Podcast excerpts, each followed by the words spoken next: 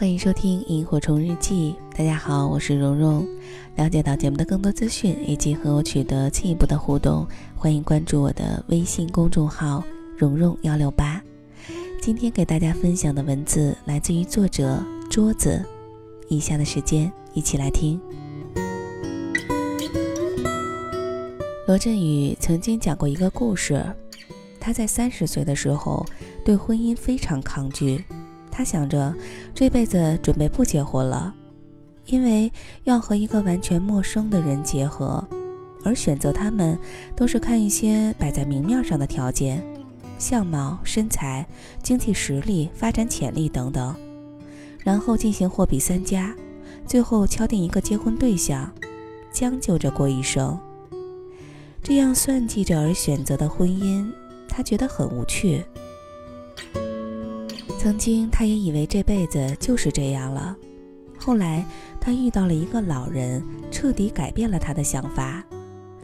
那是在一个海湾边，老人大病初愈，在谈起婚姻的时候，他说：“到了我这个年纪，你以为结婚就意味着争争吵吵吗？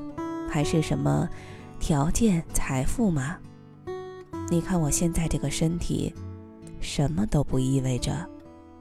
婚姻呢，就为了我午夜三点醒来的时候，我口渴，我伤口疼，我只需要捅捅旁边，老太太就知道我这个时候要喝水。就这一口水，你说多贵？如果没有几十年经营出来的婚姻，这个时候，我上哪儿要这口昂贵的水？说实话，我听到老人对婚姻的解释，挺震惊的。午夜三点，你一个动作，对方就能知道你伤口疼，你要喝水。于是他忍受着巨大的瞌睡，爬起来给你倒水。请问，这世间有几人能够做到？月薪上万的保姆恐怕也做不到吧？这杯水又值多少钱？老人接着说：“我们为什么要结婚？结婚就是找一个人，像两株小树一样，拧在一起成长，然后你们结出的那个果实，才是最珍贵的。这样的果实，它绝对用任何东西都交换不出来。它是一份你通过任何其他渠道。”都不可能获得的信任，你年岁越大，这份信任就越值钱，越珍贵。所以，婚姻的意义是什么？是在漫长的岁月，一起形成的默契和习惯。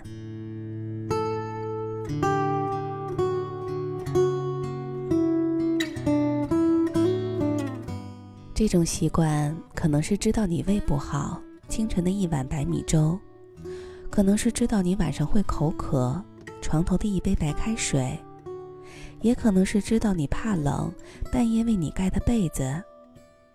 这种日积月累的了解和懂得无可替代，不是说换了一个人就可以重新来的，因为你在漫长的岁月中一起成长，彼此把自己打磨成了最适合对方的那一个人。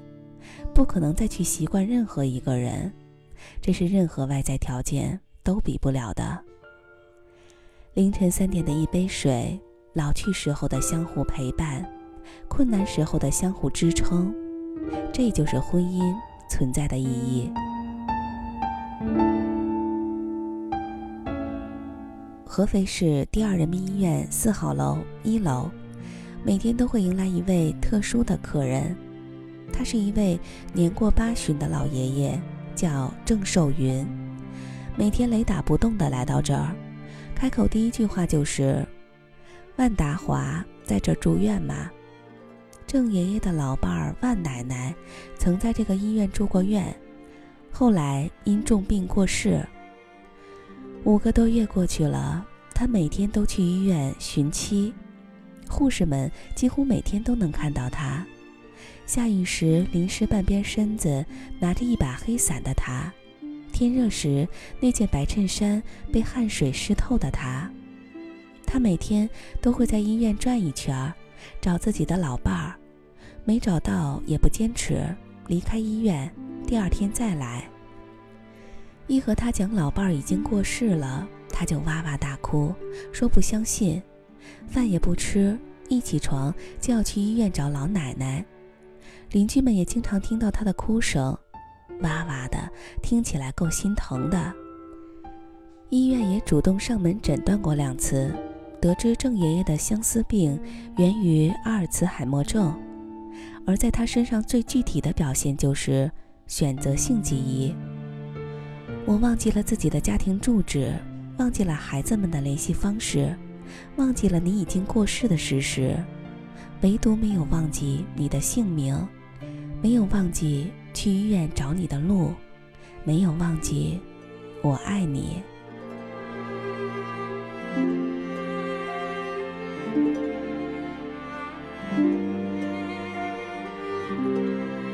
五十六载婚姻生活。老伴儿心脏不好，郑爷爷一直让着他。老两口从未吵过架。老伴儿在世的时候，这位年过八旬的老爷子每天早上去给老伴儿买早点，回到家就张罗着洗衣服。他始终留着老伴儿年轻时候在手帕厂做女工时带回来的手帕。院子里葡萄藤葱葱郁郁，老爷爷站在绿意盎然的葡萄藤下，似梦呓地说了句：“这是老奶奶在的时候种的。”老来多健忘，唯不忘相思。说好的一辈子，却没想到你走在我的前头。罢了，就让我假装活在有你的世界吧。从青丝到白头，若没有刻骨铭心的爱，也就没有如今一往情深的痴。几十载的柴米油盐，足够让容颜老去，唯有爱，是永恒。